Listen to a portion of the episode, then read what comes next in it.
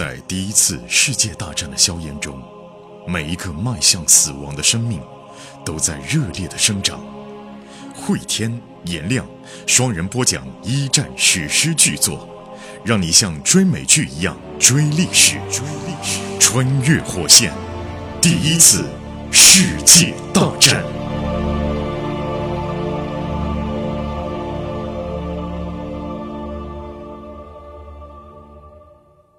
穿越火线一战，各位好，我是颜亮，我是慧天。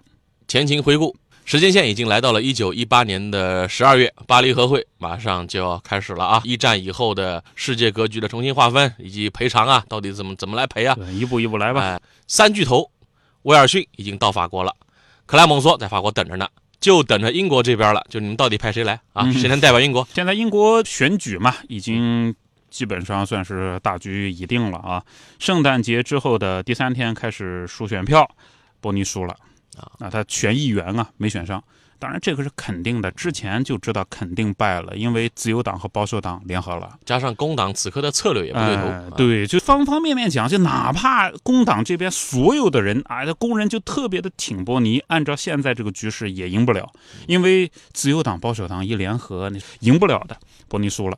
尽管说这是一定会输的结果，埃塞尔还是哭了。那伯尼没哭啊，他知道一定是这个结果，就是很惨淡的啊，站在那边听最后的票数。但埃塞尔哭得很伤心了，早知道让我去了，去埃塞尔去也赢不了。当然了，对于伯尼来说呢，这是梦想的终点啊。也许这是一个愚蠢的梦想吧，但毕竟也是梦想的终点。自由党、保守党的联合候选人随后就表示啊，支持劳埃德·乔治。伯尼和埃塞尔灰溜溜的回家了。回家了以后啊，伯尼就跟埃塞尔说啊：“这个老婆啊，我不适合干这个东西。”然后埃塞尔就说：“哎，老公你别放弃啊，我们只是玩不过那帮那帮混蛋而已啊，下次下次。”然后伯尼摇摇头：“我不是一个领导者，我是一点。”伯尼终于看清自己，看清了。他说呢：“我是一个策划者，哎，我非常啊想跟你一样。”能跟别人谈啊，这个为了事业满怀激情的激励工人，但是我做不到。做竞选团队可以，哎，推到台前那个人啊，他得有激情、政治智商、嗯，感染力、演讲能力、煽动能力，有时候是天生的啊，哎，天生的。然后伯尼就说呢，你看啊，呃，我跟工人在一起的话，尽管我我需要他们给我投票，但我会跟他们吵架。嗯，你呢？你跟他们聊天，他们爱你。啊，这是本质区别。艾斯尔点点头，心说嘛，这这说的也对啊，也对，下次再说吧。这就是黑粉，黑粉我搞不定啊，搞不定。艾斯尔呢，他是失望到了极点了。他失望不仅是自己老公败了，关键是旧的那帮人他还在主宰这个国家。那造成数百万人死亡的政客现在弹冠相庆，好像他们完成了某种壮举一样。当然，唯一的希望之光啊，就是工党提高了自己的地位，因为自由党、保守党他们并一块儿去了嘛，所以工党现在成了最大的反对党。啊，这是以前没有过的。以前共党没资格当反对党，现在工党有资格当反对党了啊。另外，阿斯奎斯是没赢，最后的结果，阿首先阿斯奎斯落选，拜拜了，就劳埃德乔治了。然后乔治代表大英帝国去巴黎和会，这是他上任之后的第一个重大的事件。埃塞尔呢，一边灰溜溜的沮丧。一边呢查看来的信件，哎，发现了比利来的信啊。接着呢，他就用铅笔啊画各种各样的有效的词。比利那个信他是带密码的嘛，然后把画出来的词抄在笔记本上。破译进行的过程当中吧，埃塞尔就把老公叫到一边来说：“波尼老公，你过来，过来，过来！哎，这个我我翻的这个东西吓死人啊！你看啊，比利现在在俄国，他不仅在俄国，还在跟布尔什维克打仗。”不仅和布尔什维克打仗，美国军队也在和他们混在一起。而且你听啊，呃，白卫军打不过布尔什维克，这是肯定的。但是英国、美国这些人加进来，这事情可就难说了。最后的结果是，波尼一下子一拍桌子，哦，恢复君主制。哦哟，那这个所有国家的人民都不会容忍这一点啊。你说这把这个君主给推翻了，然后又要恢复君主制，那 你说哪个国家人能忍得了？我们国家军队掺到这种事情里面？埃塞尔点点头，我写篇文章吧。我认识好多熟人，我想《每日先驱报》应该会发表哦，你这么个标题，不要插手俄国。布尼点点头，拍拍 S 二说：“小爱，老婆嗯，十万加转发量可以 啊。没问题，你可以的。这也是英国工党作为反对党目前给政治对手的有力一击啊！对你们居然偷偷摸摸的派出了军队去干涉俄国内政啊！黑色行动。然后我们镜头对准莫代，莫代在哪儿呢？在巴黎呢。宽阔的林荫大道两边都是成堆的瓦砾，所以莫代哭了。到处都是德国人炮弹留下来的废墟，这个宏大建筑上面破碎的玻璃窗用木板啊补一补，有的连木板都没得补啊。看到巴黎，莫代就想到自己哥哥，你看我哥以前多帅，你看现在呢，所以他心里面也忍不住对德国人是蛮恨的。呃，要不是沃尔特是她老公，那她对德国人的态度，我想那和大多数英国人就一样了。此刻法国是最惨的啊！哎，对，是英国跟德国本土没有受到影响。啊，嗯，然后呢，你看看林荫大道上面是一段一段的空缺，原本那些高贵的梧桐树是能够遮住整个地面的，现在都砍了，砍成木料了。半数的女性都穿着黑色的丧服死了老公，残废的士兵在街角那边就嚎着要吃的，要零钱。你说这这这是得复仇啊！是当然了，这个莫代也为沃尔特哭泣啊，他寄出的信是石沉大海，想找人到德国去打听，但根本就不可能，获准来巴黎就不容易了。莫代他就希望呢，沃尔特能不能跟德国代表团来这儿，结果后来一打听吧，没有什么德国代表团，就战败国没有被邀请。感情啊，获胜方就是准备谈出一份条约，然后拿给你们，你们签吧，就这么来确实。是，还跟那个当时那个拿破仑战争时期不一样。那时候嗯法国打败了，好歹法国代表还坐那儿，对吧？跟你说一声，一战打完之后的巴黎和直接就是通知同盟国啊，我们谈好了啊，你们看一看就行了。对，没有同盟国的代表在现场来谈判，那就分赃了，就是所以。同盟国奥地利啊、匈牙利啊、德国呀，对后来的谈判公告的结果是极为愤怒的，认为自己上当了，嗯受，骗了。而且呢，现在莫代有发现吧，由于是分赃，所以呢，本来的盟友之间现在也在相互戒备。嗯本来英国代表团啊设了一个总部，那些总部呢是由法国出示的，法国人做菜是很好吃的，对吧？嗯后来英国人觉得这个法国人有可能会有间谍，别回头我们商量的那些事儿那边知道或者搞破坏，于是就把所有的法国厨师都赶走了，剩下的就是英国厨子。那英国厨子做的那个东西叫难吃啊啊！早餐只有麦片粥和什么煮过头的蔬菜，连咖啡都煮不好。但这也说明什么呢？一方面，英国人做菜确实难吃；另外一方面，英法之间现在也是较劲的，暗中较劲，因为后来的谈判啊，嗯。最主要的就是英法这边对。百分之二十七、百分之二十六、百分之二十七哎，就是在这儿不停的就是纠缠啊，到底谁敢拿多拿多拿少？呃，莫代呢后来约自己的好朋友，就是雷马克啊，老雷见一面啊。然后见面了以后呢，老雷还说：“哎，那个你你来巴黎干嘛？听说你找了好多人啊，来巴黎啊。”然后莫代他不能说实话，因为他来巴黎本来是希望见沃尔特的。他是怎么说的呢？啊，他这个我来买东西啊，不，巴黎的时装啊，LV 现在可便宜呢，不便宜。涨厚了还不便宜。老雷他说啊，这个莫代小姐，你你来法国买淘便宜奢侈品，你想错喽。现在一件礼服卖一千五百法郎哦，嗯、物价飞涨，对啊秩序已经乱了。这个连你哥来，他都未必能够买得起一套体面的衣服，更别说你啊。这蛮奇怪的。按理说这会儿可能生活必需品是飞涨，这奢侈品怎么还涨价？供应链断了嘛，啊然后回头来了一大帮的外国贵宾，人人都想淘东西，那回头啊每个人都像你这么想的。哎呀，你们打成一片烂泥了，那我来淘便宜 LV 吧。结果人人都这么想，LV 又没有做了，那这回头不糟糕了嘛？就很贵。两个人在一块儿啊，预定了一个午餐。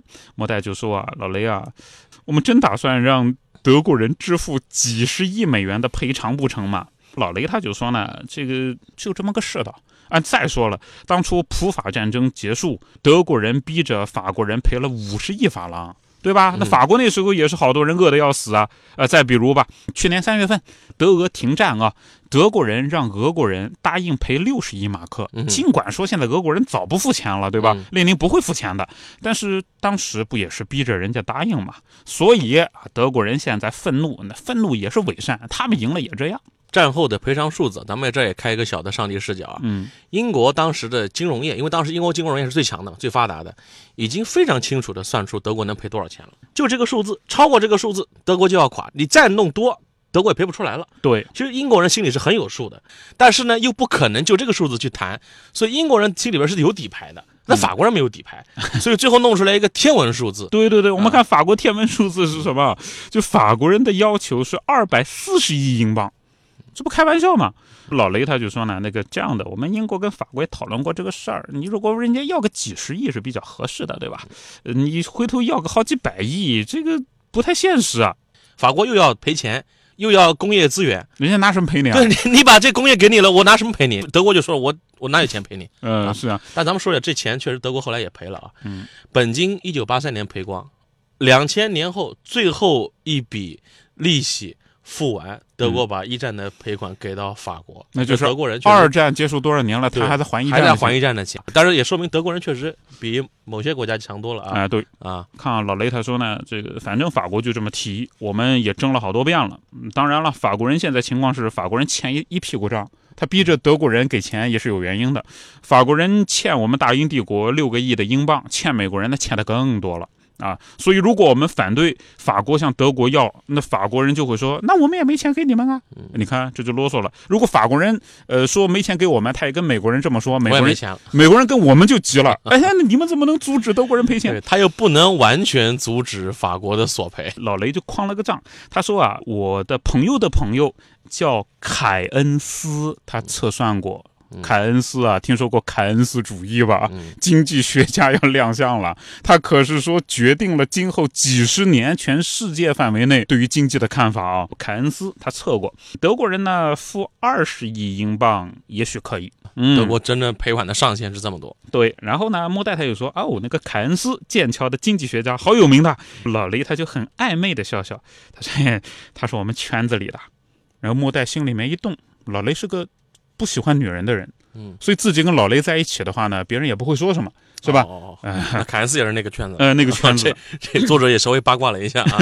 莫代呢，他想到就是这帮人在一起啊，卿卿我我的啊、然后突然心里面突然有点嫉妒了，知道吧？因为多少年了，他就没有跟自己的配偶在一起亲热过。最近一次是两年前，那时候小别胜新婚啊，在斯德哥尔摩，他和这个沃尔特见了一面之后，那么长时间就没有跟男性接触过。老雷就说：“你放心吧，战争结束了，一定能找到的。”就说沃尔特是吧？呃，老雷不知道莫代和沃尔特好，他就以为莫代一直单着身呢。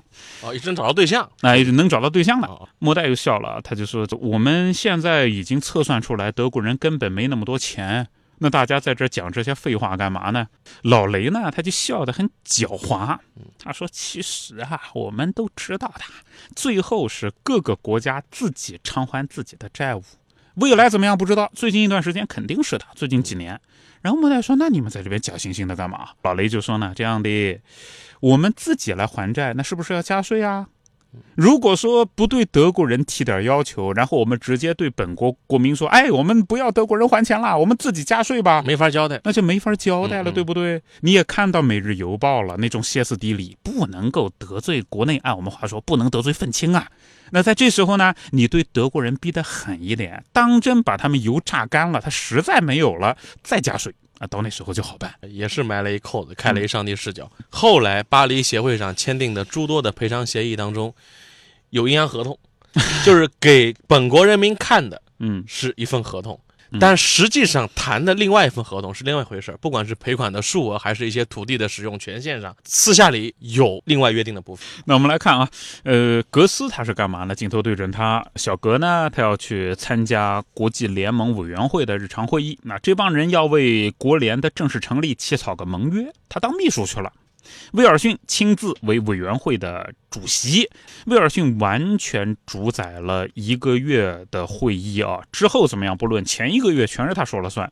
他把法国的日程推一边去了，把德国赔偿事宜呢提到前面，联盟的事宜呢稍微往后摆一摆，然后同时坚持啊将联盟写进所有的达成的条约当中。那比如说德国要赔偿，你得写进去国联。法国人怎么怎么着，你得写进去国联。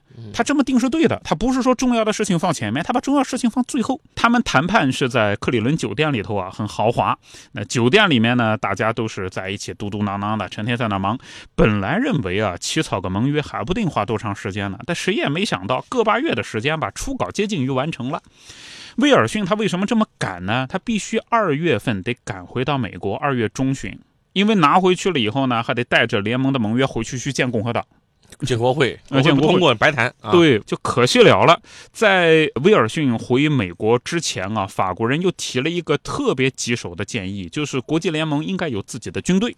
威尔逊他当时嘛，他就说这 这不可能啊！就威尔逊来说，我的国会已经不听我的了，我在说服不听我的国会把美国军队交给外国人控制，这玩意儿怎么可能呢？更不可能？法国提这点是因为此刻十四点当中提到了裁军的事儿，对啊，法国本来就已经打残了，就根本没有能力保护自己了，所以法国希望有一支武装力量。再如果出现这种情况，是在把我们打德国。当时的美国跟英国跟法国是有了这么一个协议的，你答应了，这样子以后如果德国一旦进犯你，我跟英国第一时间来帮你。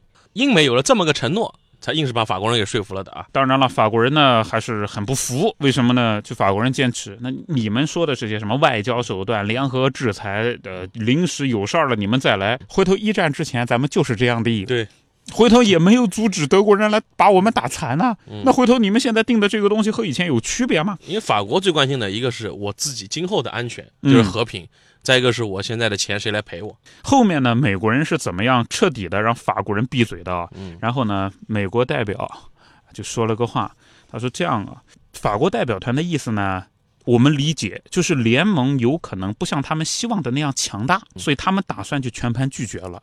那我们很坦率的说啊，英国和美国可以达成双边联盟。到那时候了不起，咱们就不谈。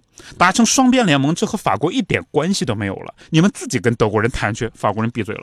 你们说的就就就这么地吧，我觉得这样也蛮好的。就法国代表十分震惊，后来正式的收回了修正建议。那么后来还有一个插头是干嘛呢？法国人不说话了，日本代表说话了。哦，五大国之一啊，哎当时啊，英美法三巨头加上意大利跟日本啊，日本真是捞着了。日本代表叫做牧野伸显。那牧野伸显呢，他就提啊，他说呢，首先亚洲代表，他亚洲代代表，他说呢，已经商定的关于保护宗教自由的盟约条款，那这方面是不是修订一下，让所有的成员国要平等的对待其他国家的公民，尤其是要消除种族歧视？威尔逊僵在那边了。这一点是英法美领导人都没有想过的，对，欧洲人歧视亚洲人吗？对吧？然后白人歧视黑人吗？这是殖民的基础啊。那所谓殖民就是我比你强，我比你高等啊，或者我比你聪明，我才有资格就殖民你。你要是把这点种族歧视的东西在当时给消除掉的话，我的殖民的合法性就没有了。呃，当然了。美国国内的话，当时威尔逊他价值观也受不了啊。那你说你不能说是啊，以后不准歧视黄种人，然后国内继续白人歧视黑人，那没这个道理的，对不对？所以牧野他的这个口才呢，翻译出来以后，也确实是让人觉得他的逻辑很强。威尔逊他越听越尴尬。牧野他就说啊，不同的种族在战争当中是并肩作战嘛，所以同情和感激的共同纽带已经建立起来了。联盟应该成为一个国际大家庭啊，这也是你们讲的所有话的说要建立一个国际大家庭。那大家庭不应该平等相待吗？嗯，这个格斯他是很担心威尔逊接不上啊。当然了，一两个礼拜里面，日本人一直在谈这个问题，而日本人的这个态度呢，已经在澳大利亚人当中啊引发了恐慌，在美国的加利福尼亚州都引发恐慌了。这两个都是种族歧视极其严重的地方啊，尤其是澳大利亚。你现在去澳洲旅行，你还能感受到就是白人至上那种感觉啊。对啊澳大利亚是很强的。所以威尔逊呢，这么感觉是做法自负。他一开始提了个什么殖民地自决，这感觉是肢解英国，然后日本顺着你就爬上来说，那这个种族平等，那不是在肢解美国吗？在威尔逊这话呢，而且你没法驳没法回。只能说意在意吧，就是往后推一推啊，这事儿先往后推一推。美国代表呢，他这么说的啊，这是一个极具争议性的问题啊，仅仅是讨论这件事情就引发了各种的不和谐啊，嗯周围人都表示赞同。你看，希腊首相说：“哎呀，这个种族问题、宗教问题，这是一个棘手话题，要不这个话题就搁置吧。先谈谈赔钱的事儿吧。啊”葡萄牙代表就说啊，哎，我们政府。不可能签署这样的一种条约，这一次啊，咱们就先搁置下来，呃，继续下面的议题吧。然后日本代表表示了极大的不满，但是也没办法，嗯放而离席了。后来啊，嗯就因为这点没有通过，放而离席了。因为这点对于亚非拉地区，尤其是非洲跟亚洲地区的这个国家来讲很重要。啊，你觉得这个事情还挺讽刺啊？现在觉得至少日本代表提的这一点是没错的，是没错，是没错啊。但后来的话呢，在日本侵略东三省了以后，国联就说日本人必须滚蛋，然后日本就说这是歧视。他以这个为由头，他之前我们八零后会签的就不开心，我们嗯退出国联，这就为几十年以后又埋了个扣子。而国联几十年之后要日本退出东三省，这是对的，对吧？但现在日本提这个，感觉也是对的。嗯，这个历史发展啊，只能说这个种族平等的，这个嗯这个提法呢，顺应历史潮流，但是时机这个没到那时机呢啊，当时时机还没成熟。总之这件事情就搁置了。第二天啊，威尔逊前往了法国外交部。呃，在外交部里面呢，大家要呃全体阅读一下草案。等到当晚，威尔逊啊就要启程回国。第二天晚上呢，格斯参加了一个舞会。我们来看一下啊，这个得说到一些主人公的细节了。夜幕下的巴黎啊，是各种各样聚会的天下，食品仍然是稀缺的，但酒水是无比充足的。年轻的男人们敞开酒店房间的门，迎接谁呢？迎接红十字会的护士们。战后，人们也不在意隐瞒自己的风流韵事了。就是法国这种时尚生活啊，还是在欧洲是最领先的啊。嗯，反正这期录完我就去法国了啊，回头再跟大家聊聊现在的法国的这嗯个见闻啊。好吧。阴柔的男人们啊，也不再假装阳刚了。女人们呢，也是一样。有一个叫拉鲁饭店，拉鲁饭店成为了女同性恋的餐厅。啊嗯哦，那我去看看，啊啊，好吧。我去看一眼不行吗？呃，当然了，什么东西都贵啊。可是格斯不在乎，小格手上有钱呢，他和老格不一样啊。而且呢，小格还有一个其他方面的优势，就是他懂法语。所以他在各个地方玩得很开心，比赛场地啊，球赛看一看，去歌剧院看一看，看一看这个音乐剧叫《皮皮》，据说是一个无比艳俗的音乐剧啊，拖得很厉害。但是小格嘛，他是对于方方面面涉猎很广泛的了，而且格斯他发现了，自己在罗莎身上花的时间是越来越多了。和他在一起的话，就像冒险一样。一方面特别想和罗莎聊天，另外一方面吧，也意识到自己是总统身边的人，和机密万一不小心给而且这罗莎还不是自己正式的女朋友，就没表白，对不对？所以你要约她吧，这个似公事似私事，随便哪个话如果说的不好，第二天就是报纸的头版头条，所以感觉像冒险呢。可是啊，格斯他很清楚啊，喜欢罗莎，再怎么冒险都要跟他在一块儿。格斯他想想看，自己这么干吧，有的时候道德上吧也会受谴责，因为觉得吧，就是以总统助手的身份在强迫一个当记者的陪自己在看戏。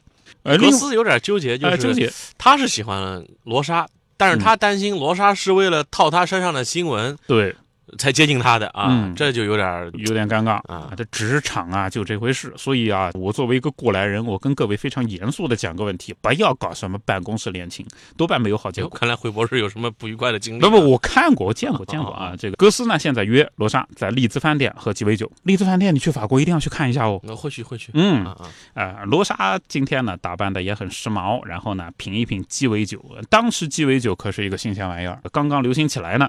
罗莎把自己的头发剪得非常短，然后感觉像德国士兵戴的钢盔的那种发型啊，而且身上打扮的也非常的惊艳，尤其是从肩头垂到下面的那个衣服啊，就感觉吧肩头那边低的都都很都很惊人了。哎呀，就衬托出来自己 非常丰满的身体。穿的很时尚，嗯，然后两个人喝喝酒，呃，大厅里面到处转一转，也吸引了不少人的目光嘛。因为你想，格斯长得他就很有特点，是又高又瘦，脑袋巨大，然后旁边吧是一个独眼的女伴，男的穿着晚礼服，女的穿成如此的时尚，就变成了大家注视的焦点了。在舞会上面，代表团的年轻助手、来自各地的记者、战壕里面撤回来的军官，正在和护士和打字员跳各种各样的什么爵士舞一类啊。格斯呢跟罗莎跳了一会儿。接着呢，罗莎就被其他的代表团的小伙子牵走了，嗯所以格斯感觉非常的吃醋，而这一幕让自己感觉非常的穿越。他又想起了当时 查克在他手上把那个奥尔加加给牵走的那一幕啊，嗯，对啊，同样的错误不能再犯一次。对啊，他准备把呃罗莎给捞回来啊，这时候正巧碰到了莫代。那莫代穿了一身紫色礼服，正好在这儿。那作为工作，你必须要跟他说话，对吧？格斯就说：“哎呀，呃你好，你好，呃，你看看，我们现在战争结束了。”然后莫代就说：“哦，你脸上是有些疤哦，呃，还好吧？”格斯说：“没事，没事。”于是两个人呢在一起跳个舞。他们在一起跳舞啊，那是好朋友之间。然后格斯呢搂着莫代莫代就感觉莫代身上就隔着衣服能摸到骨头。他说：“你这个样子不行啊，你想沃尔特我知道，但你这个样子是不行的，注意营养啊。”莫代就说：“啊，沃尔特怎么样？天晓得哦，反正现在你们跟德国也打过仗了，也断油了，我也没办法去打听他怎么样了。就希望你们对德国人能够好一点吧。你看我瘦，我是吃不下，嗯那沃尔特那边直接是没吃的呀。那格斯就说：“我看到报纸上有一个不要插手俄国，是一个叫艾斯尔的人写的。哇，他揭露的这个事儿可大了啊！俄国呃，现在境内有英国派过去的黑色行动小组，而且会死人的。你还知道这事儿咋回事儿嘞？”莫代就说：“啊，写那个报纸的人啊，叫艾斯尔，她是女管家。”啊，格斯说：“哇哦，女管家，你的？”啊，莫代摇摇头，他现在厉害喽，他是曾经是，呃，曾经是，他现在是英国政界的一股新兴力量哦。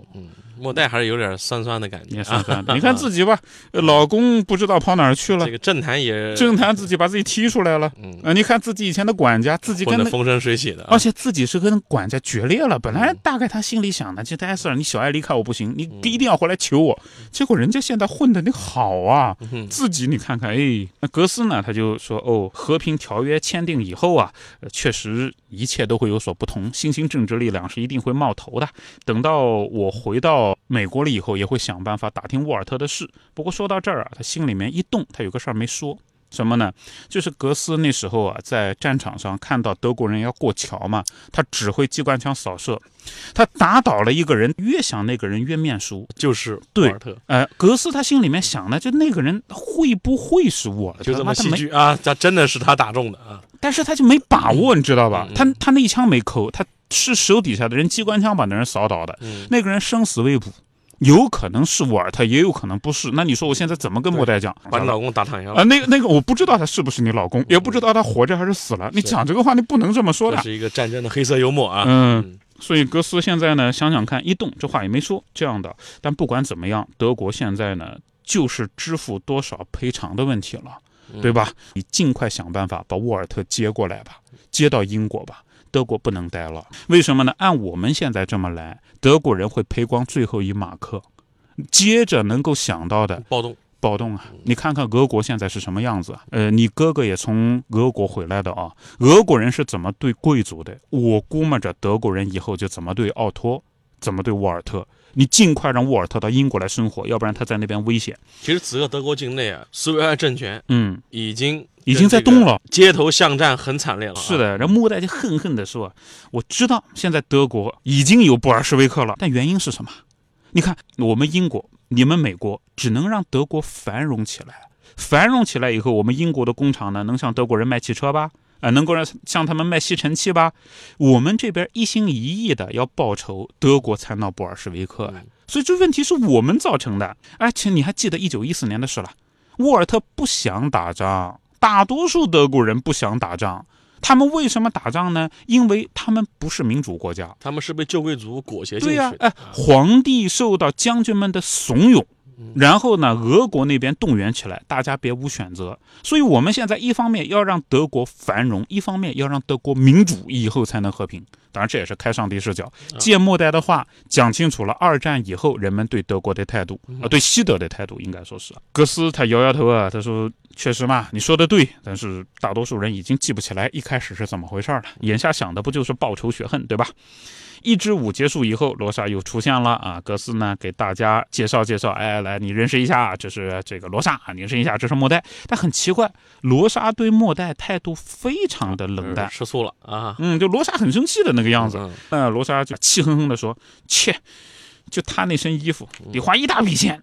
我认识那个，能看出来，那个是知名的设计家设计的，那个人叫珍妮·浪凡。哎，格斯说你你你不喜欢莫代啊？他他他他没惹你吧？他就穿这身衣服，人家是贵族嘛。罗莎就说：我喜不喜欢啊？反正我看你喜欢。耶，格斯他说几个意思啊？